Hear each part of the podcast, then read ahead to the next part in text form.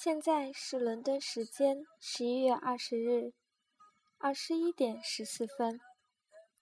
昨天小白刚说，因为休息一天，所以晚上睡得比较晚。结果呢，今天问题就来了，脸上的痘痘们重新鼓了出来。看来睡眠的时间还真是一个需要注意的问题。嗯，大家呢也要注意劳逸结合。就算要工作，在繁忙的工作后想要放松一下，也不要休息的太晚哦。上周三我们分享了沙漏的第一步。嗯，因为现在不在家里，所以沙漏呢也没有跟我一起出出来。想要分享呢，只能从网上找电子版本。可是我发现找到的电子版本有一些搞笑。这情节好像也蛮奇怪的，好像中间有缺段落的样子。不过这已经是我能找到最完整的版本了，所以希望，嗯，这个不是特别完整的版本呢，不会影响大家对雪漫的喜爱，也不会影响大家对沙乐的感受。上周我们已经说到，莫行行已经发病两次。是间接性暴食厌食症，他已经做好准备要去学校住校。嗯，那么醒醒和米莎的友谊马上就要开始了，那今天的分享也就正式开始。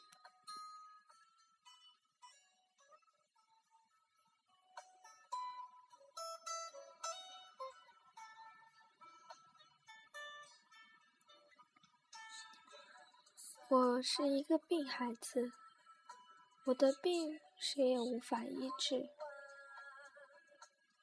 住校生要求前一天下午报到。三十一号早上，我从医院出来，到家里简单收拾了一下行李。下午，爸爸执意要陪我去，他开着他那辆二手桑塔纳送我。天中是在两年前开始实行全封闭式教学，为此建了好多崭新的学生宿舍。女生楼是淡黄色，男生楼是浅蓝色，中间隔着一条人工河，似乎是泾渭分明的意思吧。我住三号楼三零八室。爸爸替我把一个简单的行李箱搬进宿舍，是四人间，阳光很充足，上床下桌，是大学公寓的模式。我自己选了靠近窗户的床，爸爸看了看说：“挺好，比我想象中好。”我把他推出宿舍的门，然后一个人动手擦桌拖地，整理床铺。将被子拿出去晒，却不想碰到蒋兰。他带着三个穿着围裙的中年妇女从我的身后穿梭而过，走进我隔壁的房间。我注意到他们的围裙上都写着“某某家政”的字样。天，竟然带着保姆来！他没有理我。我愣在门口的时候，突然有人拍我的背。我转头。看见一个女生，她对我微笑着说：“麻烦让一让。”我有些吃惊的看着她，因为她带了实在太多的包，除了身上斜背的大挎包，还有一个手提式行李包，身后还横着两个硕大的行李箱。她有些不好意思的抿抿嘴说：“东西有点多，我妈说我移民来了。”呵呵。我也笑了笑，因为实在不知道能说什么。他选择了我旁边的铺，然后大声对我说：“我叫米莎，以后互相帮助，多多指教。”嗯，我说：“你呢？你叫什么？”他问我：“莫醒醒。”我说：“他怪叫起来，莫醒醒，就是一直不要醒，一直睡觉的意思吗？”是吧？我说。你妈真有意思，给你起这样的名字。他哈哈笑，我在他的笑容里喜欢上他。有着这样笑容的女生，他的世界必然是纯美干净的。我继续收拾我的床，米莎在我的带领下也卷起袖子干了起来。我妈本来要来帮我，我疯狂地拒绝了她。说着，她一个翻身，坐在床上，双腿来回晃荡着，说：“大人就是这样，你不证明给他看，他永远当你是个小朋友。”他伸出一只手臂，举起若获得力量，捏紧拳头。表情认真，似乎在宣告他的强大。宿舍里的另外两个女生也陆续搬来，她们都戴着大大的眼镜，一个额头上缀着痘痘，一个脖子上有个小小的褐色胎记。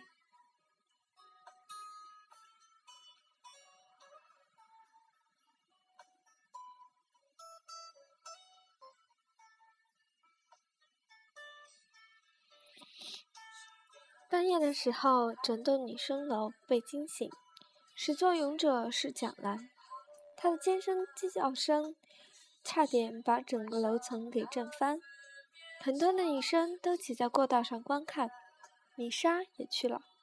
过了一会儿回来，气呼呼地说：“隔壁那个，非说有人翻进宿舍了。”无忧尖叫着扑到窗边，呼吼吼的要去关我们的窗。是不是真的？谁翻进来了？男生吗？米莎啪的一声把窗推开，透透气，怕什么怕？大家继续睡。事实证明，根本就不用怕。蒋兰那天不过是在做梦而已。不过能把梦做得如此登峰造极，全天下恐怕再也找不到第二个了吧？这场风波让整个女生楼。在一夜之间，认识了住在三零七的新生蒋兰。用米莎的话来说，所谓一觉成名，不过如此。高一十七班，我的新班级。天中实在是民主，座位居然可以自己挑。因为去晚了，已经没有什么好座位，雪上加霜。没想到在过道上竟会一头撞进一个男生怀里，男生后退一步，问我：“同学，敢问贵姓？”我没理他。身边忽然有人伸出手来拉我：“莫醒醒，来和我坐。”救我的人是米莎。第一节课是班主任的课。班主任走进来的时候，全班都吓了一跳。她是个戴副金丝边眼镜的小个子女人，与其说是女人，不如说是女生，因为她竟然扎了两个小麻花辫，像是从历史书里走出来的。后来我知道了那个男生的名字，米粒，是米莎的同胞哥哥。奇怪的是，他们长得并不是很像。而且性格也完全不一样。米莎成绩很好，考进天中来的时候是前三名，一看就是乖乖女。但米粒却性格顽劣，唯一爱好是掌机游戏，学习一塌糊涂，交了十万赞助费才进的天中。这些都是米莎自己告诉我的，她对她的家庭没有我这样的忌讳。我一直没有跟米莎说起家里的一切，我知道她有些好奇，但她也从来不问。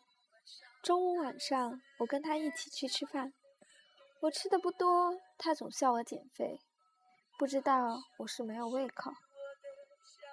第二天课间的时候，米莎去上厕所，我一个人坐在位置上，突然感觉身后被一个软软的东西击中，低头一看。是一个纸团，不能确定是不是给我的，所以我没有捡。喝了一口水，干脆趴在桌子上休息。没有想到，没过一会儿，又一个很大的纸团重重的打在我的后脑勺上，弹落在桌子上。我抬起头，一伸手，把它捋到地上，继续睡觉。没想到，纸团接着又飞过来。美女，看看嘛！后面传来米粒的声音，伴随着周围男生一些不怀好意的笑声。我的脸这时候已经红得快发紫了，但是没办法，我只好一闷头把它捡起来。只见上面写着：“你的书包掉在地上了，要我帮你捡否？”我一转头，该死，书包真的掉在地上。我伸手去捡，米粒的声音很放肆的传来。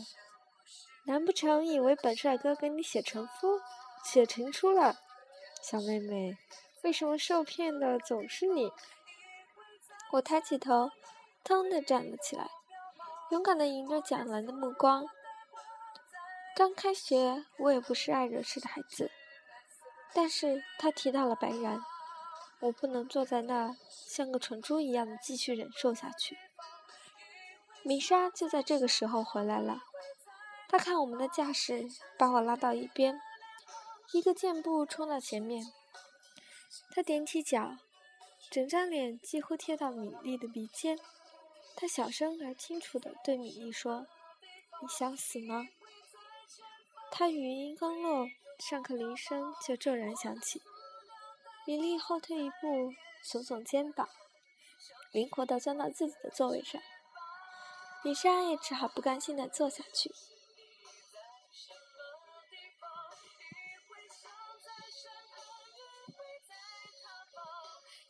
就在老师说上课的时候，大家哗啦啦站起来。米莎一点没闲着，将手伸到后桌，一个横扫，所有的书和文具一个不落被扫在地上。米莉捶胸顿足的叫了起来：“靠，败给你了！”我注意到一双眼睛，一直冷冷的注视着这一切，那是蒋楠的眼睛。我知道，他不想让我好过。我甚至注意到他笑了一声，那笑让我不寒而栗。我知道我跟他之间会有战争，只是没想到战争会演变得如此激烈，甚至有一天会到无可收拾的地步。我们宿舍的五优是那种热爱学习，同时也热爱八卦的女生，几乎每天回来，她都要宣布。一两个关于蒋文的新闻。这一天，武优一回来就激动地说：“米莎正在剪指甲，咔嚓咔嚓的声音突然停下来。他延伸问：‘是不是法国牌子的？’好像是。封套上画着一簇绿色玫瑰，丝绒质的外盒。对对对。”米莎沉默了一会，更加奋力地剪指甲，一边嘟囔着。没种的家伙，就知道是他。剪完指甲的米莎爬到我床上来，她悄悄对我的耳朵说了一句：“米粒干的。”我点点头说：“你见过那盒巧克力？”“当然，我爸带的，我一盒，他一盒，很贵的。”“哦。”我说，“看来这次他还真是不惜血本了。”他躺在我的床上，把手上的一个绿色的东西递给我，是一个沙漏，礼盒形状，被绿色的丝绒袋子包裹起来。拉开上面的一根绳子，一个晶莹剔透的柱状体完全的露了出来。隔着厚厚的玻璃，我看到里面的沙子是白色的，很细很细的沙子。米莎给我的时候，已经将它掉了个个。可是如果不仔细看，根本不能发现沙子在滴落。这个全落下来要多久？你猜呢？我摇摇头。九十九秒。他说。我愣愣的看着那瓶沙。真的要这么久吗？第一个周末来临。我们宿舍只留我一个在这。为了给不回家一个理由，我又给爸爸发去短信：明天要去补数学，这周不回家了。我一切都好，不用记挂。他没回短信，而是直接来了电话，告诉我他在上海，问我有什么需要的没有。那天晚上，我一个人在宿舍，我没有吃晚饭。晚上十点钟的时候，我开始感到饿，我跑到楼下的小卖部，买了一大堆吃的，拎回宿舍。就在我不停吃着东西的时候，听到隔壁蒋兰在讲电话，她居然也没有回家。那个晚上，我好像一直不停的在吃东西。蒋兰好像一直不停的在打电话。深夜三点的时候，我慢慢睡着。大约五点钟的时候，我因胃痛和经痛的双重折磨而醒来。隔壁的蒋兰好像还在打电话，时哭时笑，我真服了他。清晨的时候，我终于慢慢睡着。早上感到感觉到宿舍的电话铃声不断。但我无法起身接，也不想接。持续到中午，蒋兰贴着一脸黄瓜，从他的屋子里愤怒地冲出来，拼命地敲我宿舍的门。我爬起身来拉开门，他冲着我劈头盖脸的就喊：“你他妈的是不是欠了高高利贷？电话不接就拔掉，这点常识还要老娘教你？你知不知道这样会吵我睡觉？”说完这话，他脸上的黄瓜为他咬牙切齿的表情而动容，甚至掉了几片在地上。脑子进水了，我靠！他一边骂一边进宿舍里来，小声说道：“电话在哪？”我站到门边，头有点昏沉。他很快发现了电话机，径直走过去，将电话线一把扯掉。我发现，这时他脸上的黄瓜片已经掉的差不多了。整个楼里本来就剩下几个人，现在又一次聚到贾兰的周围。我震惊地说：“请你从这里出去。”他哼了一声，走到我眼前，抱着臂继续扬着头说：“如果我不呢？你给我出去！”我不知道哪来的勇气。奋力地向他撞去，一直把他挤到门口。他尖声尖叫：“你要做什么？滚！”我拼尽全力，他好像又要冲进来。醒醒！听到那声呼喊的我，一瞬间像被电击中身体。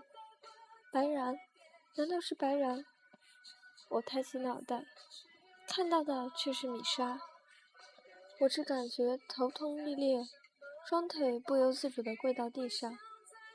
米莎一把推开蒋兰，冲进来，将门狠狠关上。砰！大家好奇的目光，那般那个疯子般的蒋兰，终于都与我隔绝开来。靠！蒋兰尖叫着，仍然心有不甘地踢了那扇陈旧的门一脚。踢什么踢？米莎对着外面粗鲁地骂。再踢我踢爆你头！狠的还怕不要命的。外面终于安静了。米莎试图把我从地上拖起来，可是她不能成功。她着急地说：“你自己动一下好吗？我真的使不上劲儿了。”我对他说：“你放开我，我可以自己来的。”说着，我扶着身边的桌腿，挣扎着站起身来。林莎把椅子挪过来，把我放在椅子上坐下。他喘着气蹲在我面前，说：“你怎么了？怎么会这样呢？你为什么会过来？”我问他：“我不放心，打电话你不接，我担心你有事。”她担心地说。她把手背放到我的额头上替我擦汗，属于她的体温一瞬间传遍了我的身体。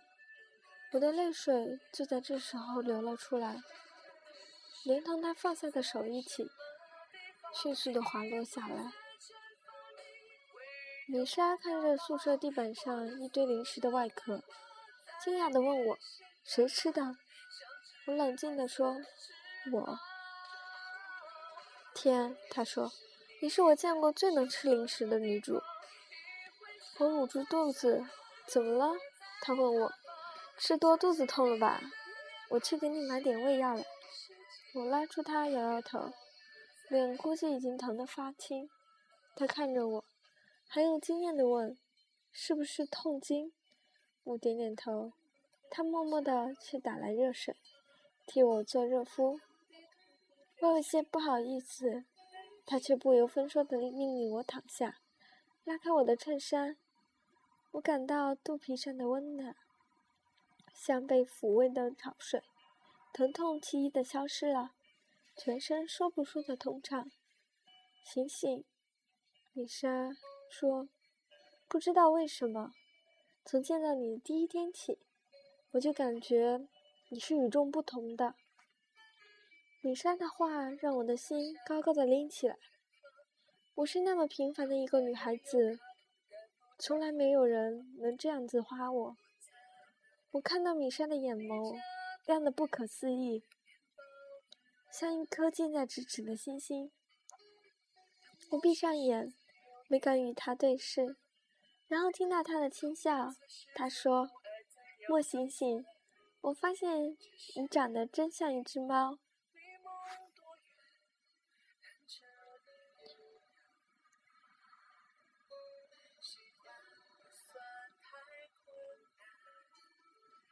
那个晚上，我和米莎挤在一张床上。半夜，米莎睡着以后，我侧着身子去取过窗台上的沙漏。反反复复将它调过来调过去，九十九秒的时间，是否足够一个人吞下一锅冰冷的米饭？是否足够一个人果断的结束自己的生命？是否足够一场大雪覆盖一个不得安息的灵魂？又是一个难以入眠的夜晚，我把自己的 MP3 拿出来。反反复复的听那一首歌，一个歌手不停的唱：“There's plenty of fish in the sea. Why does your one have the have to be me? There's plenty of fish in the sea. Why does your one have to be me? Why does your one have to be me?” 没有一刻比现在更加仇恨白然。但不管怎么说，我的高中就在这个时冷时热的夏末皱皱巴巴的展开了。帷幕的是那场终究要举行的演出，由许清泉导演、蒋兰倾情演出的话剧《十二夜》就要公演。那些天，校园里贴出了巨幅的广告，米莎拖着我走过，朝着。朝着广告上角狼的头像狠狠地呸了一声，骂骂咧咧地说：“就他，也想当明星，要是我去演，肯定把他比下去。”女子剧团的演出定在九月十日，教师节下午，学校放假半天，学校里的老师基本全部出动，坐在最靠近舞台的位置上。我看到许坐在第一排最靠边的位置。她今天抹了颜色明亮的橘红色口红，穿着淡绿色的蓝衣裙，显然是经过精心打扮。我认识她这么多年，除了白然带她相亲的时候，我很少看到她特意的拾到自己。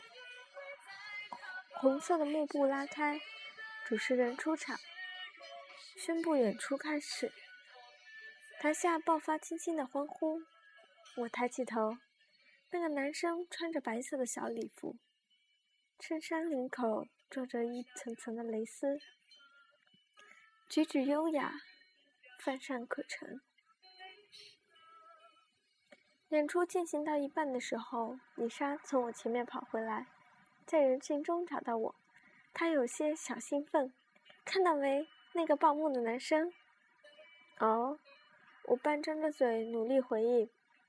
米莎碰碰我，一本正经地说：“他叫陆里，以前天中有个叫许哥的男帅哥，但大家都说他比许哥还要帅上好几倍。你站这么远，看清没？”瞧你！”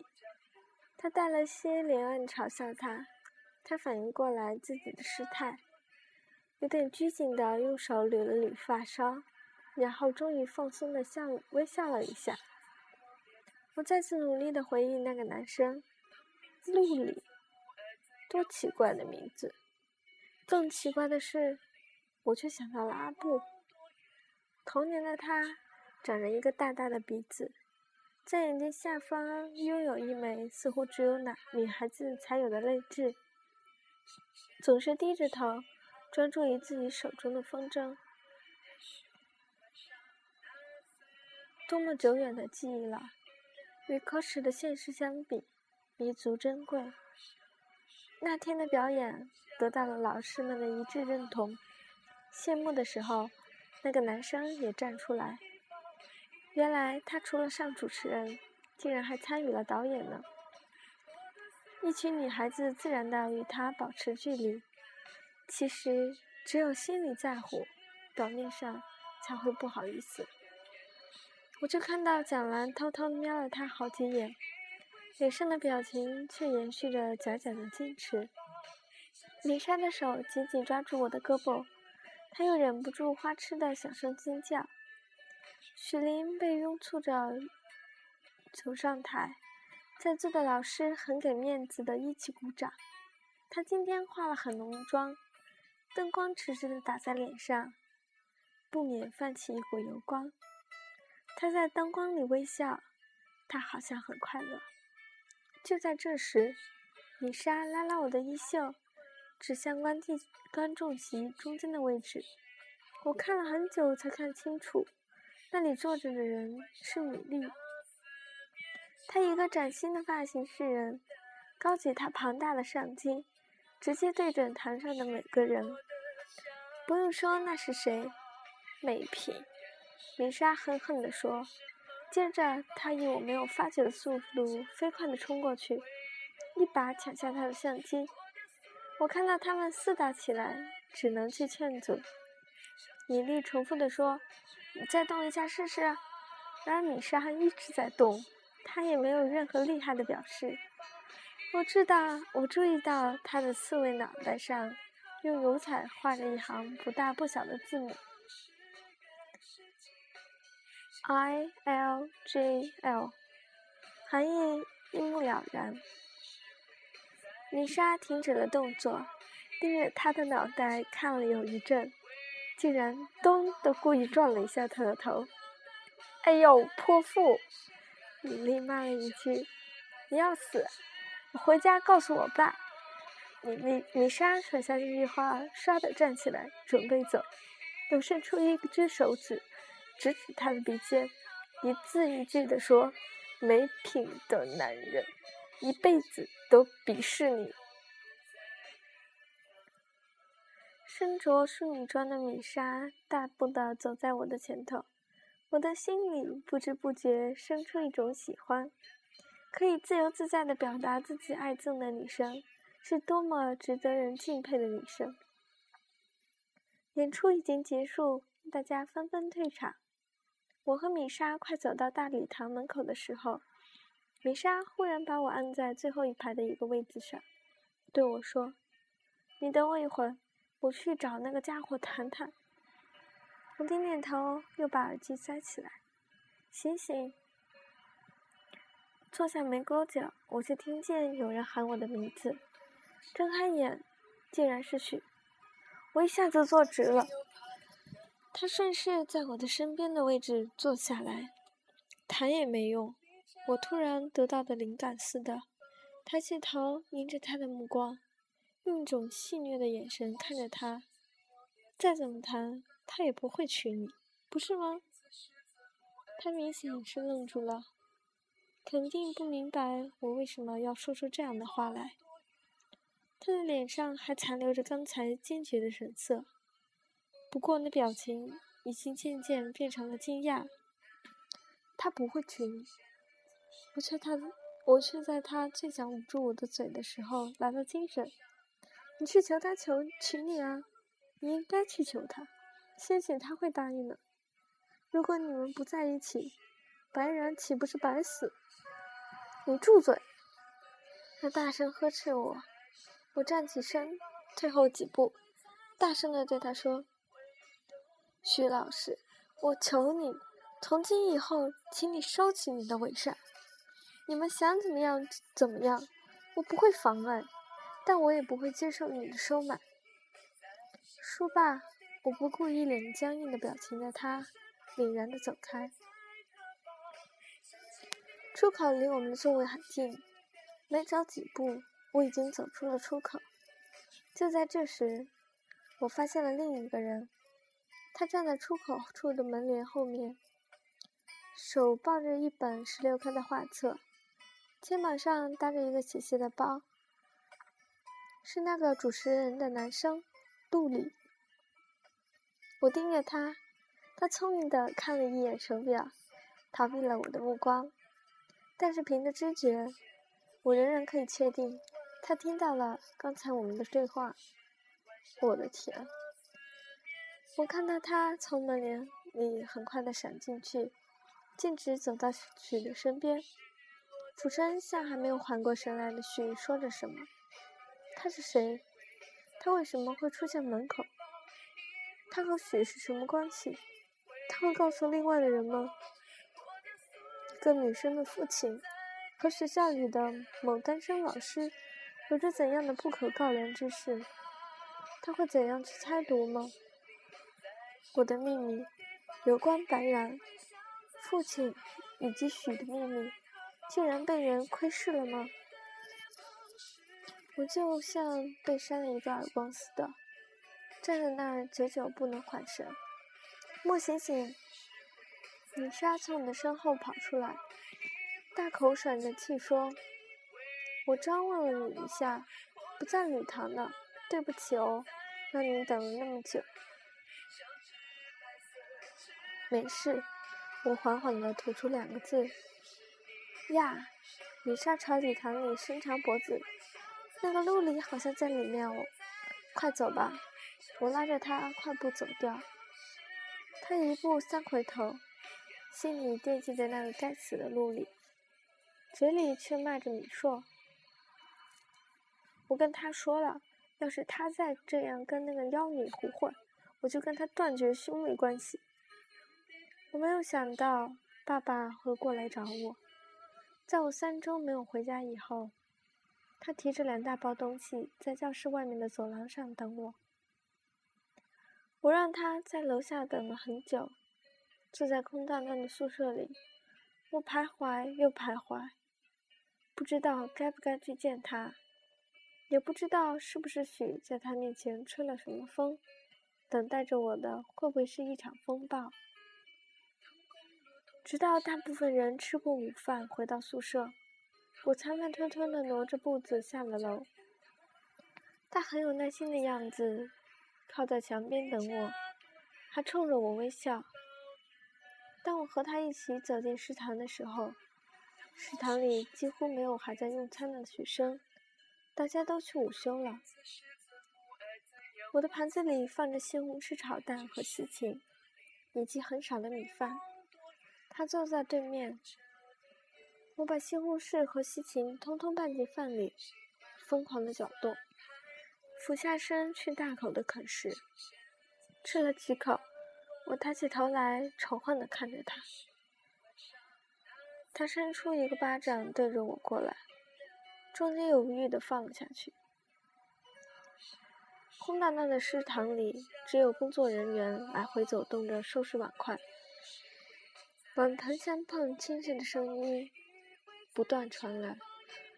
他把两包东西举着放到我这边的座位上，对着我一个字一个字的说：“是我无能，生出你这种女儿。”然后转身离开，他没有再回头，因此也就没有看到我把那仅剩的几口饭无声的呕吐出来的样子。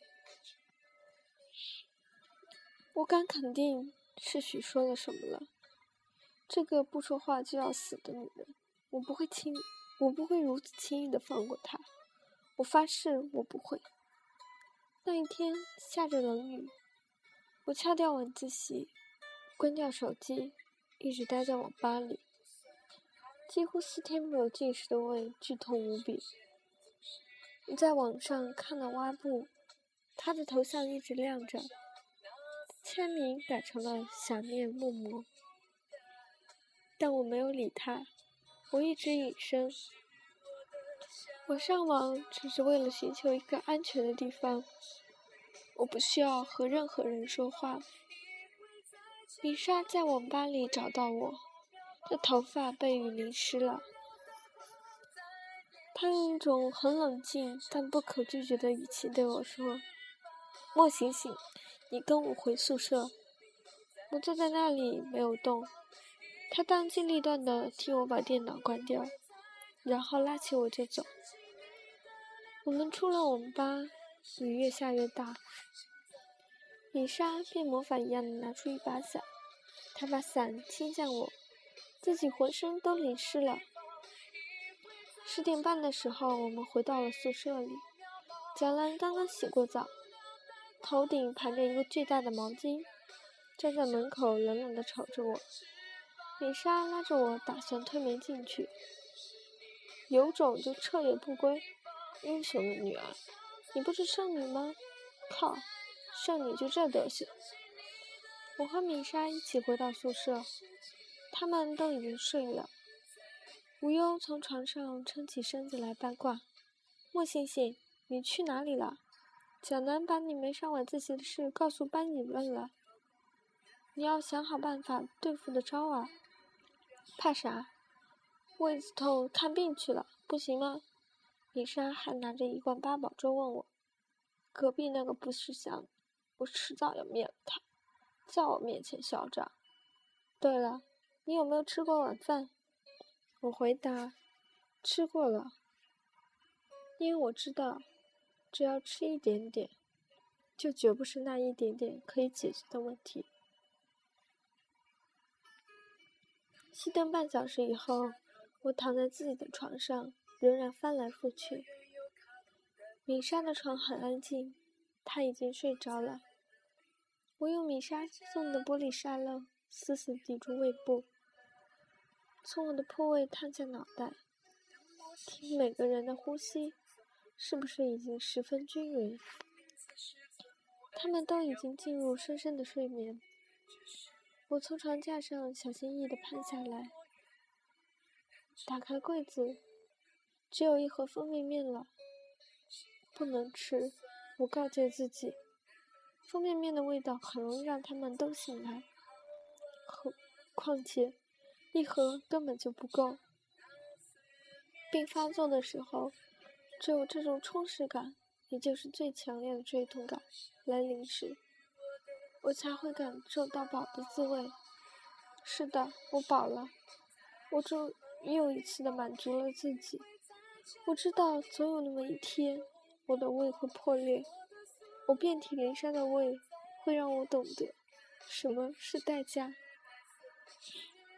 我站起身来，发现米莎已经从床上坐起来，正看着我。原来她一直都没有睡着，他的眸子闪亮，像夜像暗夜里的星星。我吓得身子往后一缩，他轻轻滑下床来，在我耳边说：“醒醒，你到底怎么了？你不要吓我，有什么事你告诉我好不好？好不好？”我的眼泪滑下来，滑到米莎裸露的肩膀上。我不知道我该如何跟米莎从头说起。那么多的事情，那么沉重的滋味，我不能确定米莎是不是能替我分解。我胃里的水让我感觉肿胀，我低下头想要呕吐。米莎一把把我拖出了宿舍。我们来到外面清冷的过道里，米莎轻轻地拍着我的背，轻轻地说：“醒醒，你到底怎么了呢？出了什么事了？”我抬头仰望星空，秋天的星空是安静而寂寥。米莎从后面轻轻抱住我。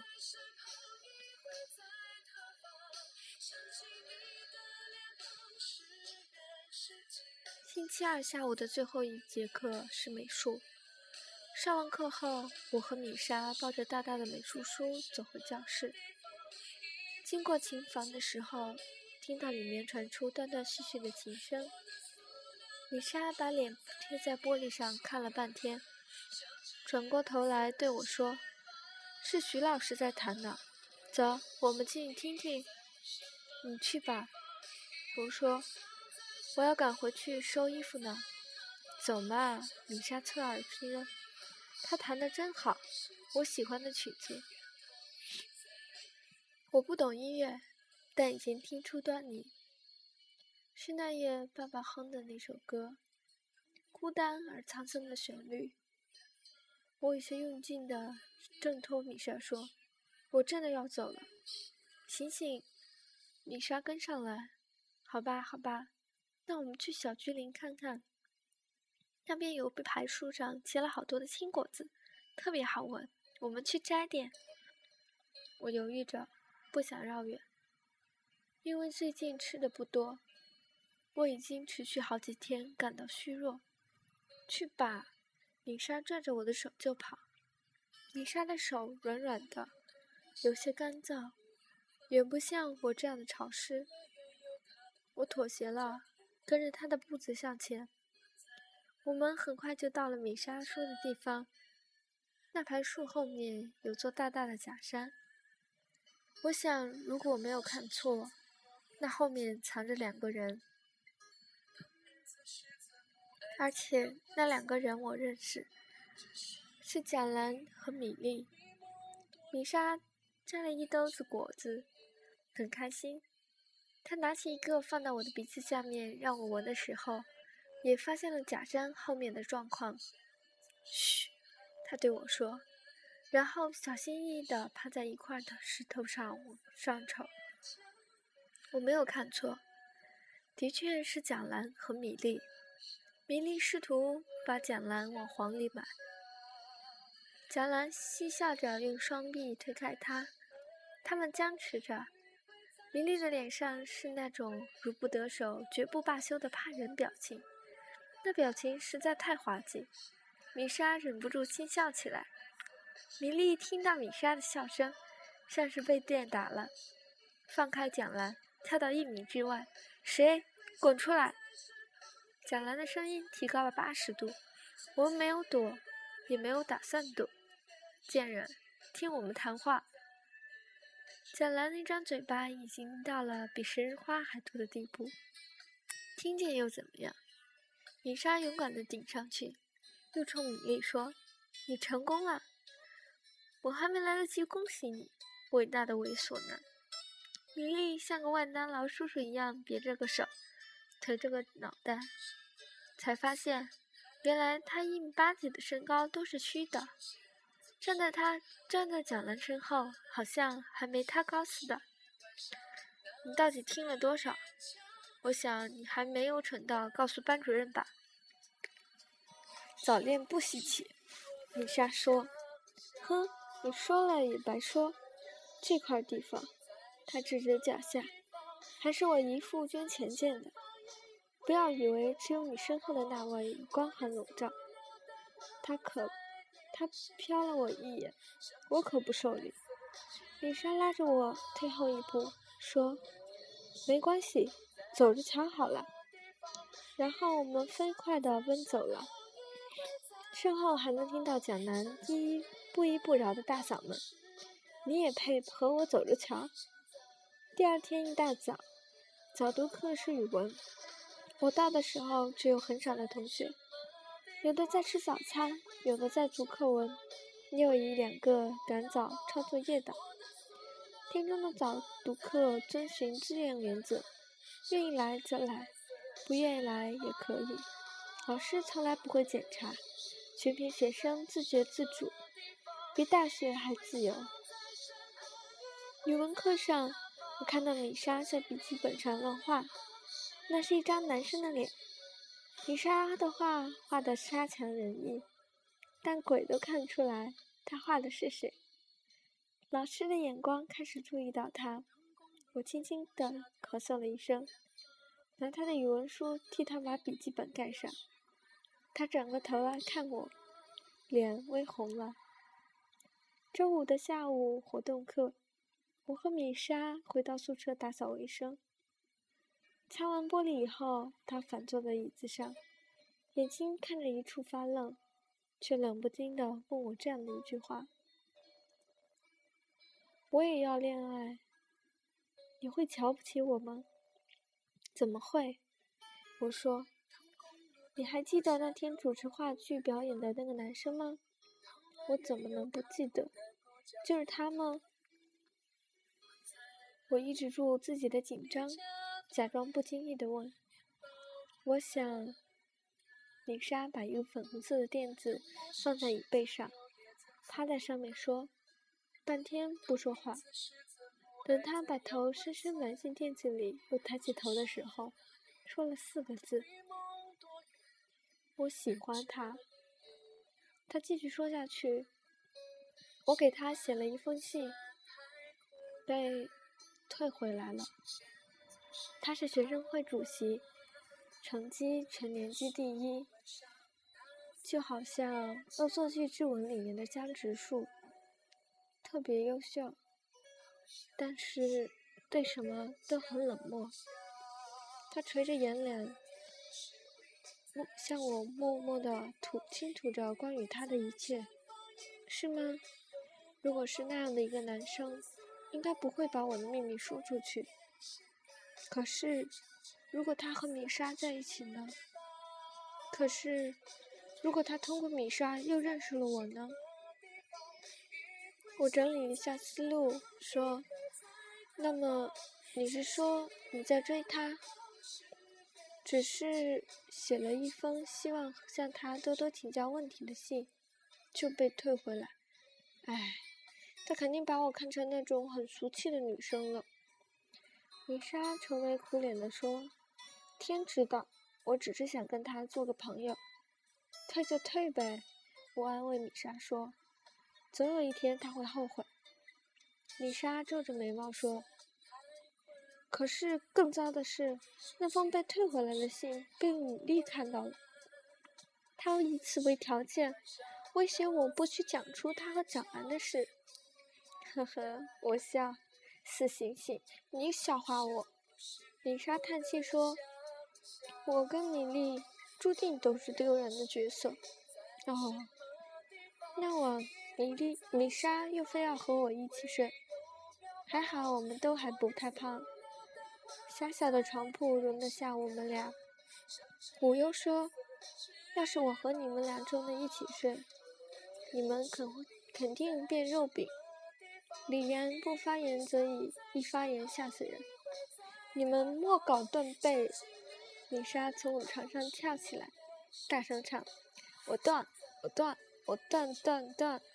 我们一起大笑。隔壁房间有人不满我，有人在不满意的捶墙，不用猜也知道是谁。哼哼哼！米莎不服气地说：“有本事把墙捶通！”过来过过招，谁怕谁？武悠悠轻声说：“最不要脸的就是他。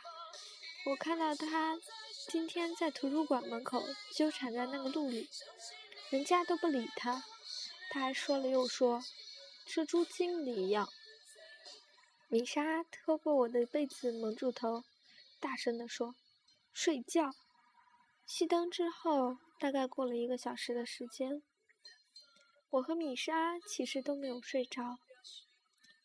翻身对墙的米莎，慢慢的把身子向上我，把我的手握进她的手里，他的手心全是汗，全身似乎都在冒着热气。醒醒，他的声音也热烘烘的。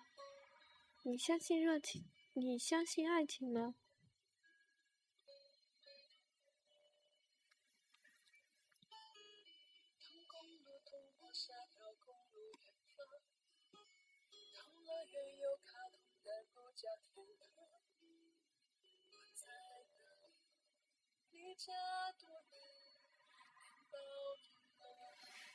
今天的沙漏就分享到这里。嗯，长时间的不写字、不看书，发现小白认识的字越来越少，各种字的读音都拿不准，而且各种的半半卡卡，看了也不眼熟，真的是太无语了。其实上周四的时候，嗯，小白是打算继续分享沙漏的来着，结果因为电脑，电脑从 Win 八升级到八点一，而且是突然强制被执行的，然后读着读着电脑就关机了，所以就断了。重新打开之后，连网页都打不开，真的是太无语了。还好周末的时候被修好。可是当时就决定，嗯，粉儿女王倾城记也是很好的，所以我们以后每周三分享沙漏。我想沙漏可以，嗯，分享很久的吧，毕竟有三部嘛。这样沙漏就是每周固定的分享，而其余的呢，就是我们喜欢什么就来读什么，这样也不错吧？嗯。今天呢，我们听的音乐是《天使之城》，是周笔畅唱的。嗯，余下的时间就让我们来听一遍这首歌吧。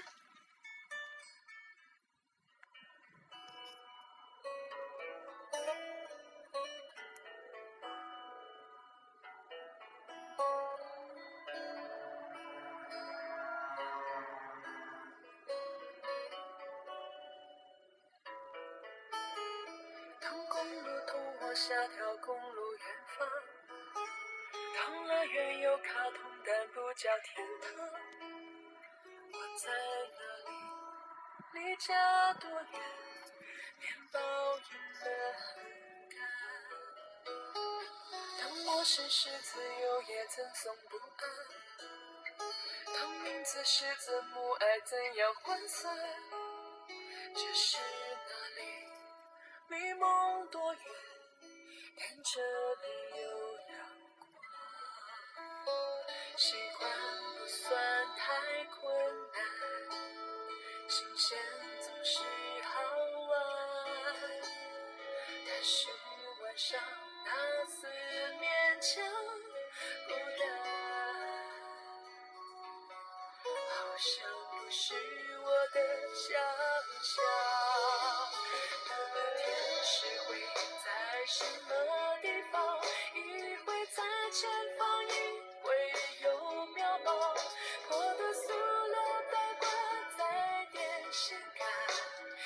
翅膀，我的天使，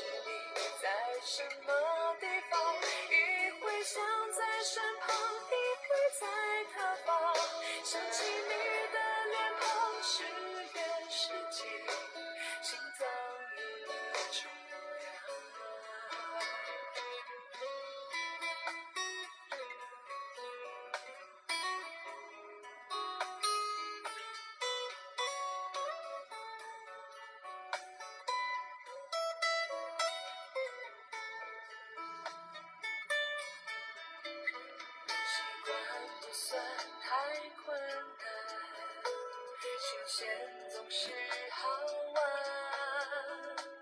但是晚上那四面墙孤单，好像不是我的想象。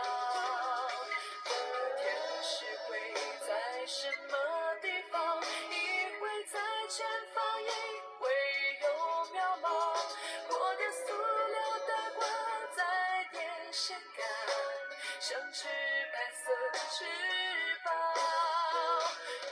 天使你在什么地方？一会想在身旁，一会在他方，想起你的脸庞，是远是近，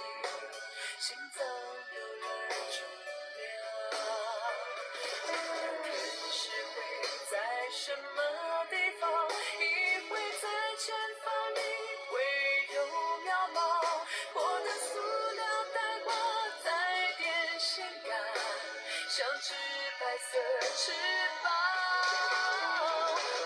天使你在什么地方？一会想在身旁，一会在他方。想起你的脸庞，是远是近，天堂不在远方。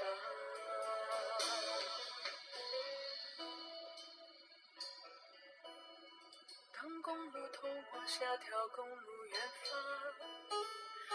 图表示快乐或悲伤。